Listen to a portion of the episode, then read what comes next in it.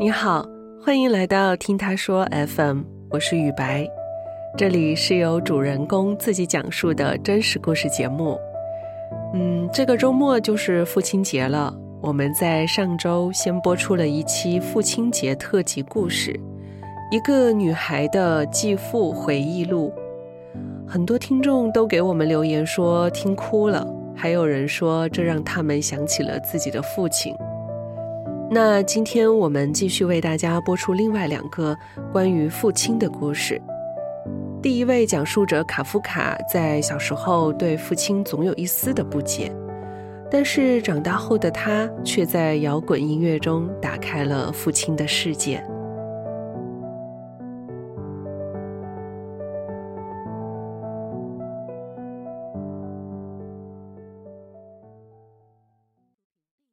大家好，我是卡夫卡，今年二十四岁，我目前在广州，是在传统媒体工作。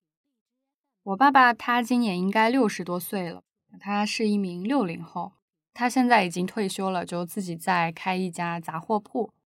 我爸爸和我很像，他一直都很倔，对于自己不喜欢的事情，他可以直接勇敢的说不。就比如我爸，他现在因为在经营一家杂货铺，就是有时候会遇到一些胡搅蛮缠的客人吧。有一次，我爸是在店里有一个客人，他当时想买一个花瓶，然后他刚开始就对我爸那个花瓶指指点点，说了很多缺点，就是想砍价嘛。然后我爸脸色就马上变下来了，就用很凶的表情看着他。那个客人就说。那这个价可以卖给我吗？然后我爸就说：“我这个价出再低，我也不会卖给你。”客人就说：“你这人怎么这样？”然后我爸他直接就把他给赶出去了。所以我当时就觉得好可怕，我吓得一句话也不敢说。其实我和我爸一直到高中之前都是一种很奇怪的相处模式，他不怎么关心我的学习，或者是。情绪啊之类的，他对我是那种放养式的教育。有一次我上小学的时候，我忘记带数学课本，我就用老师的电话给我妈妈打电话。我妈当时在上班没有空，他就给我爸打电话。然后我爸他就想都没想，就先把我的书拿到了我的小学，但是他不知道我在几年级。然后他就给我妈打电话，他说我在哪个班来着。我妈当时也很无语。因为我和我爸其实是很少正面去沟通交流的那种状态，我一直觉得我爸爸他是一个很复杂的人，不懂他到底想的是什么，他也很少跟我们去讲他的一些内心话之类的。以前在老家的时候，二楼那里有一个很小的房子，然后经常上着锁，对我来说是一个很着迷的房间，就像是一个。哆啦 A 梦的那个口袋一样，我说那个房间你都是什么东西？为什么总是上锁？然后我爸呢，他也是轻描淡写的说一句：“那是我的青春。”现在因为有家庭了，所以这些东西他需要做一些舍弃。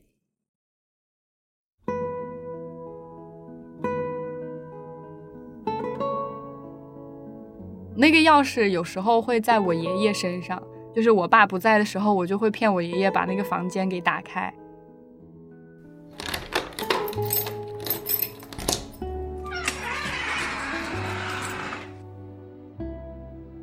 开那个门的时候，你好像就是进入到了我爸的一个青春里面，就是发现哇，原来他年轻的时候是这样，他年轻的时候还喜欢这些东西，和他现在就是完全不一样的人。我第一次进去的时候，那个房间就很多灰尘，因为没有人打扫，也没有人进去。里面的东西都是大大小小的，全都装满了。然后一个很长的桌子，里面有那种收音机，造型都很奇特，还有很多子弹壳。因为我爸他年轻的时候是在消防队嘛，就包括一些模型啊之类的，就很多乱七八糟的东西。我现在已经记不清了，但是去的次数越多，你会越好奇，你会很想把这个。屋子里面所有的东西全都翻个遍，想看看这些东西到底是什么。然后我翻着翻着就发现了那个房间挂在最后面的那把吉他，它就是一个传统的那种古典吉他，就是不插电的，也是那种原木色的吧。就是阳光透进来的时候，打在那把吉他上面，然后前面有很多那个灰尘飘着，那些颗粒很明显。就每次进去的时候会看一眼，然后就离开。但是你看多了，你就会想去摸一下。然后到后面，你就每次偷偷溜进去的时候拨两下那个吉他的琴弦，你就会很满足，因为它的音色真的很好。就是它已经放了那么久了，你再拨动一下，它的音色还是那么好听。就是我当时有问他，我说你可不可以用你那个吉他给我弹一下？然后我爸他永远都是说他现在已经不会弹了，那都是他年轻的时候玩的东西了，他早就忘得一干二净了，就把我敷衍过去。我是觉得他其实像很多父亲一样，会做一些自我牺牲的东西在里面。他们可能会固定的觉得，如果我当了一个。丈夫，或者说我当了一个父亲，那我就要成熟，我就要稳重，去舍弃掉我年轻的一些年轻气盛和我年轻的时候我喜欢的那些东西，这样的话才能代表我更成熟一些。我觉得他就是这样想的吧。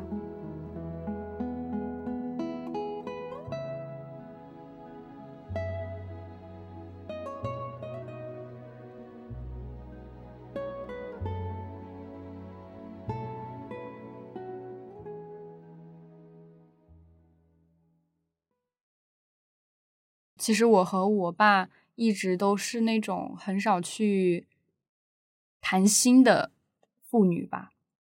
以前一直觉得我和我爸的关系可能就会一直停留在这样的一个状态，就是他的心对我来说很遥远。有一次是因为我姐她高考，我当年是高一，我爸他作为一个平时都不怎么跟我们聊天。接触的人，他突然那天回家的很早，然后就问我家里有没有西瓜了。我当时就说没有了，吃完了。然后我爸就说他出去买一个，问我要不要一起去。我当时就很惊讶，因为他从来不会跟我说要不要一起跟爸爸去哪里哪里。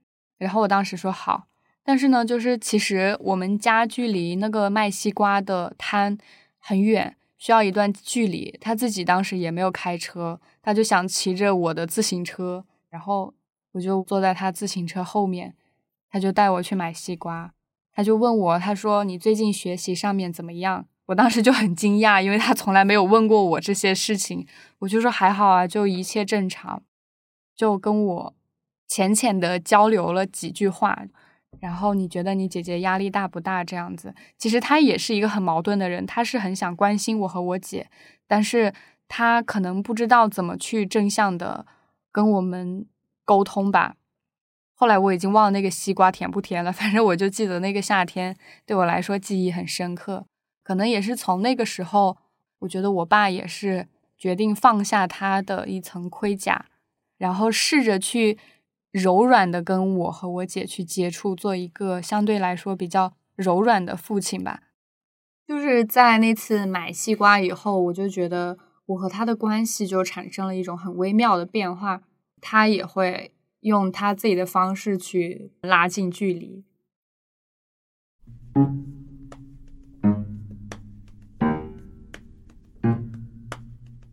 高中的时候，因为我是走读生嘛。所以我会骑着自行车去上下学，自行车它有时候会脏，然后有一次呢，我很懒就不想去洗了，刚好我的闺蜜她就跟我说，她把她的自行车推到那种洗车场里面，就给了两块钱，用那个大水管冲一冲就变得很干净了，我也就很开心的跑去那个洗车场，师傅人很好，就特别爽快，他说给你冲一下的事情就不要给我钱了，我当时就很开心的回家给我妈炫耀。然后我妈就觉得这件事情很严重，她就说你自己能动手的事情为什么要去要求别人给你去做？她就给我爸打了电话，让我爸教育我。然后我爸他晚上回家的时候就走到我的卧室，他就问我，他说：“我听说你去洗车场洗你的自行车了？”我说：“是啊。”我说：“大水管一冲，它就冲干净了，我就觉得很方便。”然后我爸就说：“那你下次要洗车的时候，你就跟爸爸讲，爸爸有认识一个洗车场的师傅，但是他每天都是给那些宝马、奔驰啊豪车去洗的。你哪天要是想洗的话，我就给那个朋友打个电话，我就说我女儿的宝马也要过来洗一下。然后我当时就很无语。然后他后面每天晚上下班回家都会过来问我，他说：“你今天怎么没有去洗车？楼下停的自行车都脏了。”我那个朋友都打电话过来催我了，说：“你怎么还没有把车提到洗车场？” 我当时真的被他给说烦了，我说：“你不要再说了，我不会再去洗车场洗车了，真的。”然后我爸说：“啊，那就好。”我现在想起来都觉得很好笑。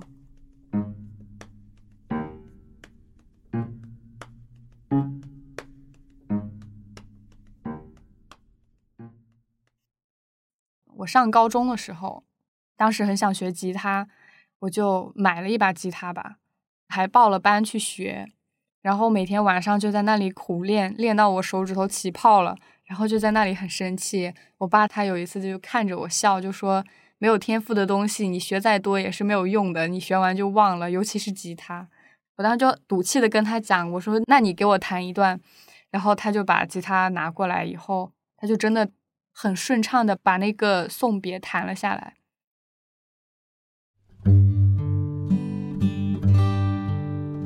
我猜他应该把那些谱记得很清楚吧。我觉得他弹的挺好的，反正比我弹的好。我当时就想，他年轻的时候确实做了很多自己想做的事情。他弹完以后，他就说他现在手上因为干活起了很多老茧，他说都弹不了吉他了。他就在那感慨说：“吉他还是要年轻人去弹，老年人已经弹不动了。”然后我爸他就聊起他那个吉他的故事。他说他在消防队的时候，那把吉他是他攒了半年的工资买的。当时的红棉吉他很有名。他说后面有一个吉他收藏家还专门找上门，说想高价购买他那把吉他，因为那把吉他已经绝版了。但是我爸他就跟那个收藏家说：“你给我开一亿，我也不卖。”然后他说他上高中的时候也很喜欢弹吉他，弹那个张强的《走进咖啡屋》，说迷倒了一大片女生。我也不知道是他在吹牛还是在干嘛，反正我就觉得挺好玩的。他年轻的时候应该也是一个很爱玩的那种男生吧。其实我也很喜欢我爸，他去跟我主动聊这些东西，觉得和他聊这些东西的时候，我们两个距离会更近一步。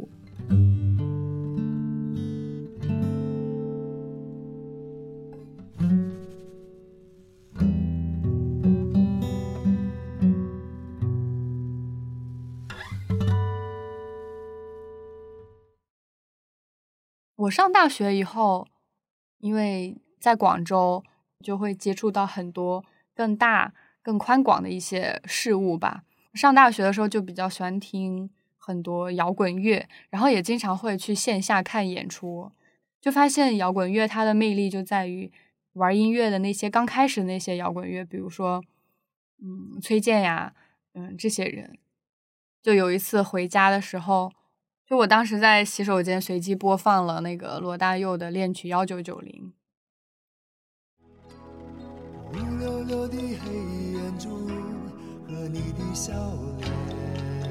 我就在做自己的事情，然后我爸他就自己在客厅偷偷的开始哼。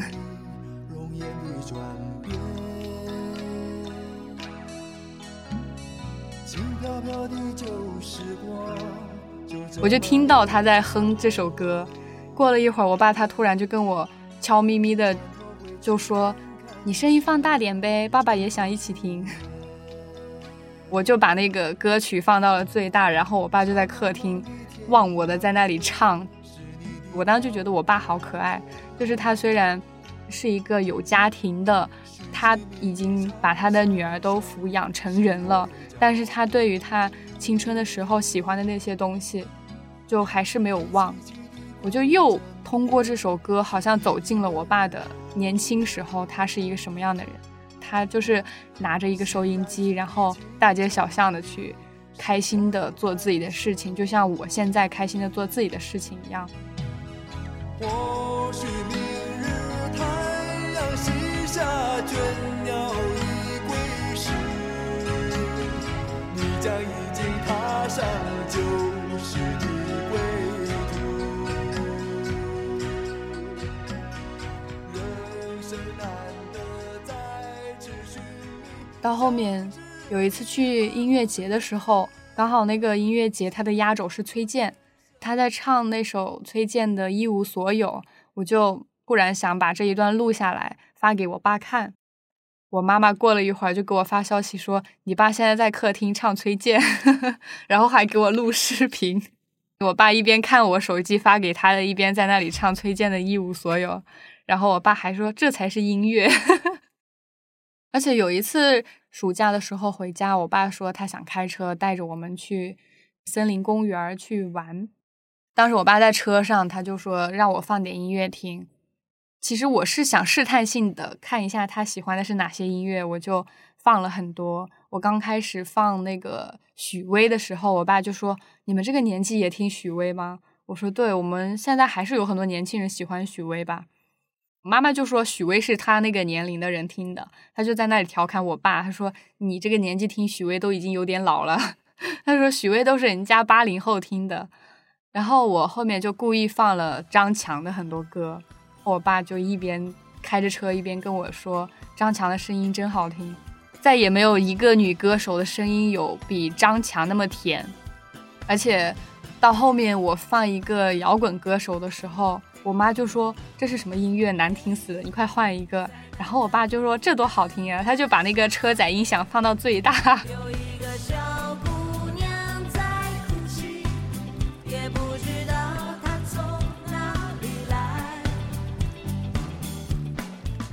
然后就说我就喜欢听这种音乐，所以我当时觉得，就在那一瞬间，我觉得他好像在此刻不像是我的父亲，而像是一个我的志同道合的朋友吧。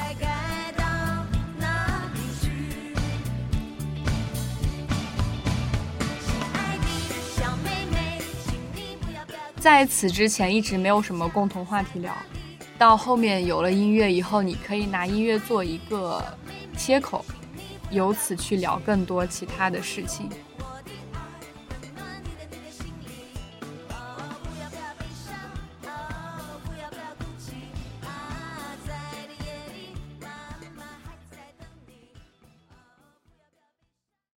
我还记得有一次，我爸主动跟我聊音乐，是我在大学的时候，他在老家打扫卫生，他突然就给我发来了很多黑胶唱片，我就跟我爸说：“你为什么会有这么高级的东西？” 然后我爸他就发了一个呲牙的表情，他说：“你不知道的事情还多着呢，等你寒假回家给你看个好东西。”就我当时回家以后，我爸他就给我看，他当时买了一个很高级的那种音响，然后那个音响它最上面是可以放黑胶的，中间它又可以放磁带，而且它有很多黑胶唱片，到现在还能听。他跟我说，他买的那些黑胶唱片都是很贵的，就有什么莫斯科郊外的夜晚啊，然后有很多邓丽君的黑胶唱片，还有很多钢琴曲啊这些，而且他自己也有很多磁带，那些磁带就是什么 disco 舞啊这些，就可以根据这些散落的东西，一点一点拼凑出他年轻的时候的那些事情。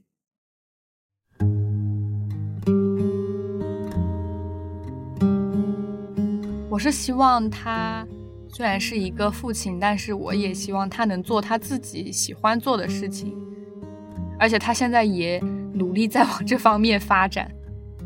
我觉得现在有很多的长辈，他是觉得只有自己辛辛苦苦，孩子才能过上自己想要的生活。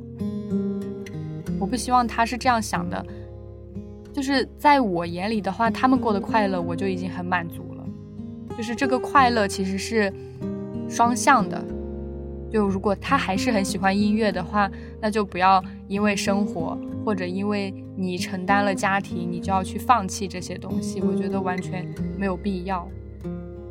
就双方用一种更开心、更舒服的方式去相处，我觉得应该会更好一些。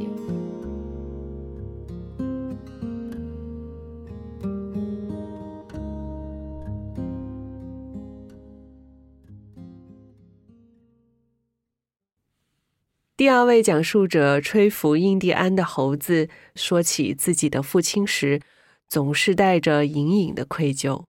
他曾经因为自己的年少不懂事，不小心给父亲带来了伤害。我是吹拂印第安的猴子，我今年三十九岁，现在在上海，在做管理工作。我爸今年六十四岁，九十年代初的时候经营过一家加工厂，现在呢，他是已经退休在家了。我觉得我爸他是一个非常热爱生活的人，他喜欢运动，还很喜欢写字，对新鲜的事情接受程度特别强。有一段时间，小朋友们特别流行那个溜冰，我爸看到有这个东西，他就赶紧给我和我弟买了。但是买来之后，因为那个鞋子大小可以调整，他自己先穿上去溜 溜了一圈儿，虽然摔倒，但他还是哈哈大笑。他很喜欢这种新鲜的运动呀，或者是事物。我很小的时候，因为我爸他当时去另外一个城市去做业务，所以。一直都是我妈妈带着我和我弟弟三个人生活，我爸就是可能一个月回来一次。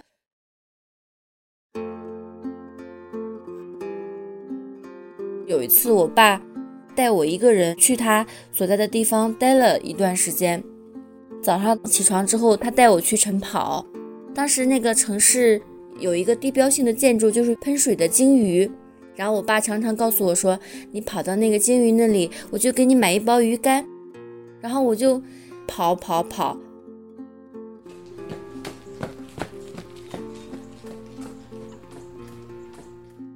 跑到那里，我爸就会给我买一包鱼干。那时候我觉得鱼干真的是世界上最好吃的食物，哪怕现在就是我去到任何一个海边的城市，我都会去买鱼干。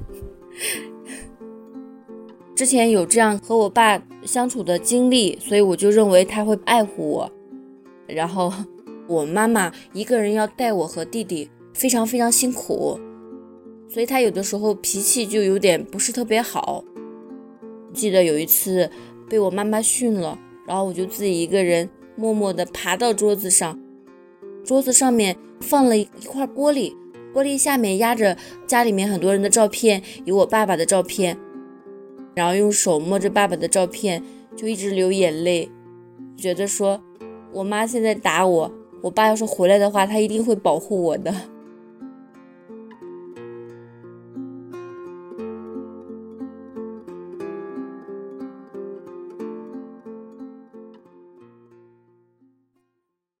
在我八岁之后，我爸就回来了。我爸回来了嘛，我挺想让他参加我家长会的，而且那次。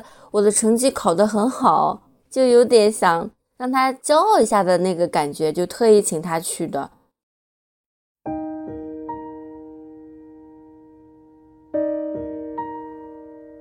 那天跟家长一起开完家长会就回家了。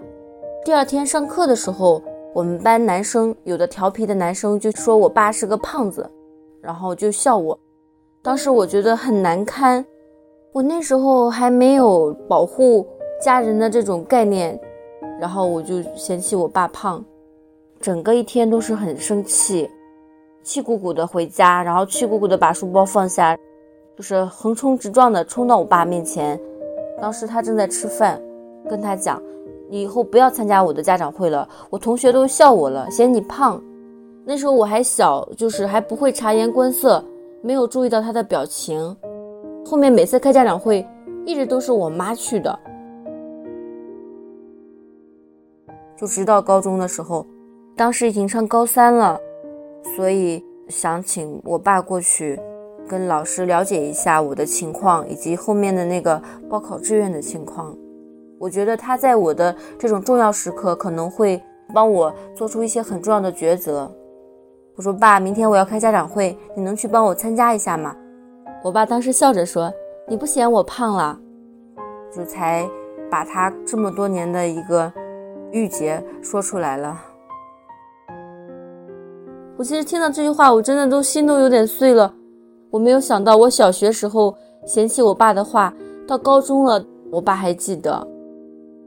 后来我也没有跟他很认真的道歉，但是我知道我伤害他了，导致现在过了二十年，我都没有忘记对他的伤害。我说我不会嫌弃你呀，你这么帅。说完这句话之后，我爸就高高兴兴的去参加我的家长会了。然后家长会那天他去的时候，我还特意打量了他一下。到现在为止，我都还记得我爸二十年前参加我家长会穿的那件羽绒服，我就觉得当时特别帅，就很骄傲、很与有荣焉的感觉。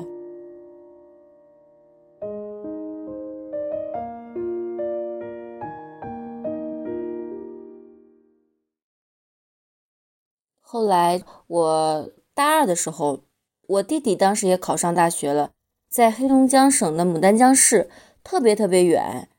然后我和我爸一起去送我弟。我们当时考虑到经济的问题，买的是绿皮的火车，都买的是硬座。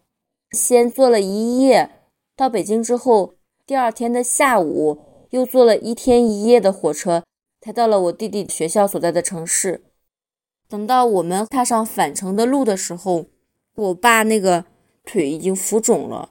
当我们到北京转车的时候，我爸跟我商量说，我们买一张卧铺，一张硬座，这样呢，既可以省钱，又可以轮流休息。当时从北京出发的时候是当天下午四点钟嘛，我爸说让我先去休息，到晚上九点左右再换，我就先到卧铺车厢去休息了。可能就是太累了，等到我一觉醒来，整个车厢灯都熄了，时间已经是晚上十点钟了。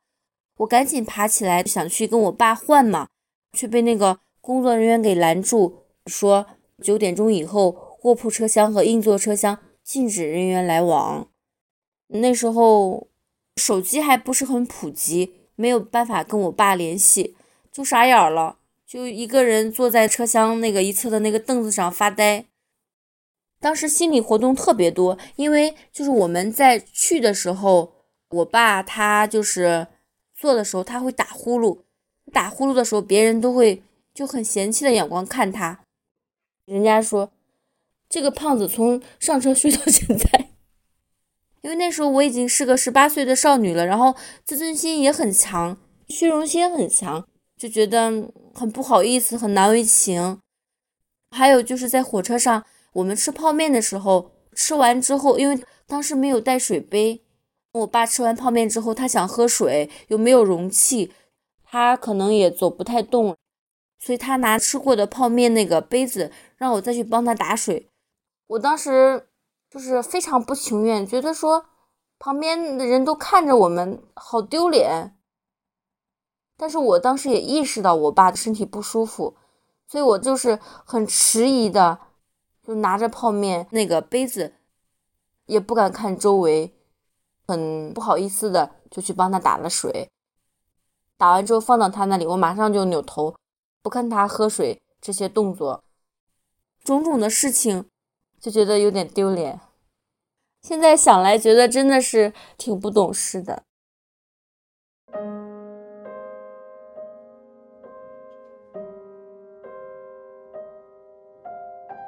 当时被拦到过不去了，我当时就在想，天呐，我爸怎么办呢？挤在那个硬座车厢里，他的腿都肿了，他该多不舒服呀！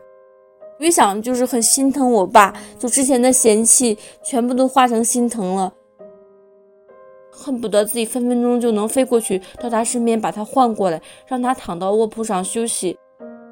不管我爸怎么样胖，然后被别人嘲笑。然后做一些我认为伤我自尊的事情，但是我真的很爱他，就眼泪噼里啪啦的，就是一直在那掉眼泪，可能抽泣，然后那个肩膀在那抖动。旁边的乘务员看到我了，他就问我怎么了，我就哭着把这个情况讲给他，他就安慰我说：“你别着急，你很孝顺，你爸肯定会没事的，你赶紧上床休息吧。”然后我躺到。卧铺上就稀里糊涂的就一边哭一边就睡着了，然后我再次醒来是被人摇醒的，睁开眼睛一看，那个乘务员和我爸都站在我的铺位前，大概已经凌晨了，我赶紧爬起来我爸就说，到了一个大站，中间停二十分钟，他就抓紧时间从下面走到我这个车厢这边。检票员正好就是听我哭诉的那位乘务员，他就让我爸上来了，所以我真的很开心，又特别感动，一直在感谢那位乘务员，这才跟我爸换了车票，我就匆匆忙忙的下了车，往那个硬座车厢那边赶了。黑乎乎的，只有我一个人在那个奔跑，觉得跑得好开心，好欢快啊，好像是往幸福的路上在奔跑一样那种。觉得，呃，我爸终于可以休息了。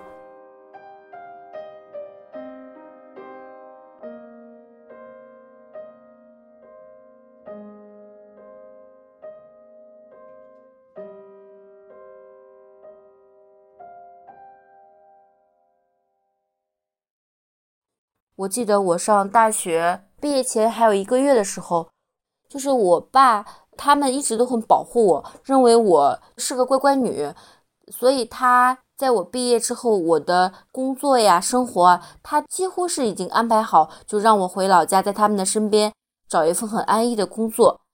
但是我却有自己的打算，而且我知道我爸不会同意的，所以我就先斩后奏，跟我爸耍了一个小心机。我说爸，我想回家一趟。我说我们马上要放假了，但是我有这么多东西，我肯定拿不回去的。然后没两天，我爸就开车过来，把我的东西全部拿走了。他走了之后，然后我就轻装上阵，好逃跑。半个月之后，我们就毕业典礼了嘛。拿到毕业证，我就拎着我仅有的行李，跟我的同学去了另外一个省会城市。当时我只沉浸在自己。冒险的这个精神里面，而忽略了父母对我的担心。我也没有手机，我不知道他们失去我消息的那几天是怎么过的。我爸一直联系不到我，他就非常非常着急，然后他就跟我的所有的同学联系，打了无数个电话，后来才问到我在哪里。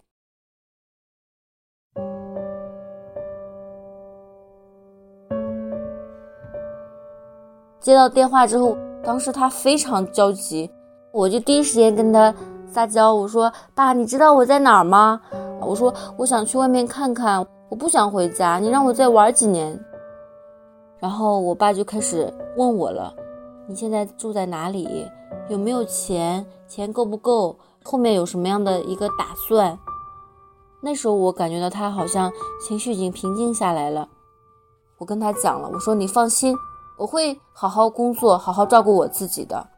然后我觉得他还是对我妥协了，同意了我自己的计划，就是我要到哪个城市去。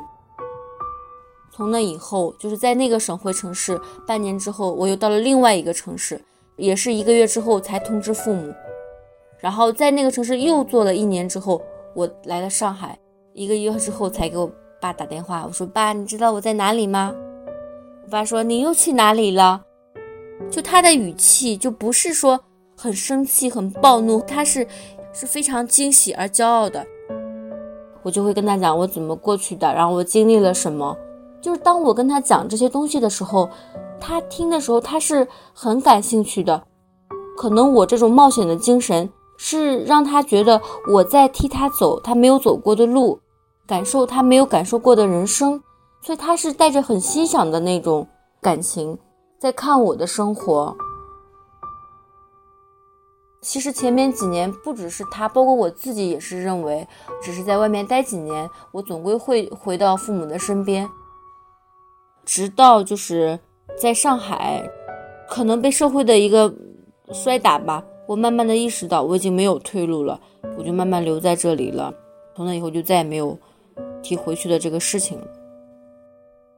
他就特别想让我回去，但是后来我找了我现在老公嘛，我爸后面慢慢慢慢的就接受这个事实了，就直到现在我不是回不去嘛，然后我妈也会说，哎，谁让你嫁的那么远呢？我爸在旁边就会长叹一口气，他这一口气让我觉得，其实他对于我没有回家这件事情还是心不甘情不愿的，还是意难平。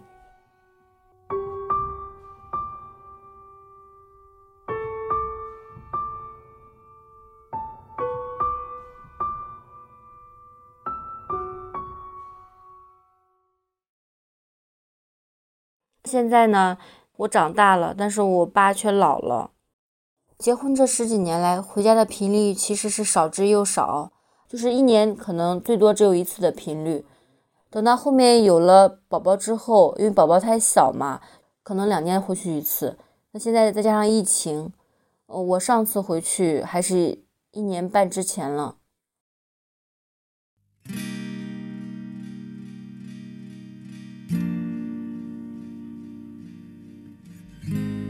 经常给他打电话的时候，他会叹口气说：“哎，我现在是心有余而力不足。”所以，我我现在特别想对我爸说，可能随着岁月的流逝，你认为自己老了，觉得自己对生命就常常有心有余而力不足。但我觉得人生本来就是一场过程，你经历了那么多的大风大浪，就是你已经很棒了。把我们姐弟也培养的那么好，无需你再自责、再内疚。哪怕在这静静的坐着，偶尔想到我爸，我也觉得很心痛。人到中年之后，可能我的注意力都在工作上面，在自己的家庭里面，在自己的孩子上面，对自己的父母，又因为距离的原因嘛，对他们就是疏忽了很多很多事情。他可能已经觉得我就应该不在他的生活当中，我只是电话里面的女儿，一年见一次的女儿。但是我却觉得不是的，哪怕你不在我身边，但是你一定要在，你只要好好的在那里，就是我们生活里面的定海神针。